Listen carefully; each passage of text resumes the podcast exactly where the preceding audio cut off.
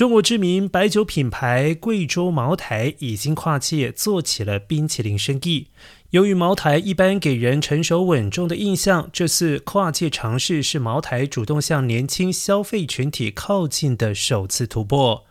然而，茅台第一家冰淇淋旗舰店已经在五月十九号开幕。一份冰淇淋的品尝价格为人民币三十九元，口味有原味、香草、提拉米苏等三种。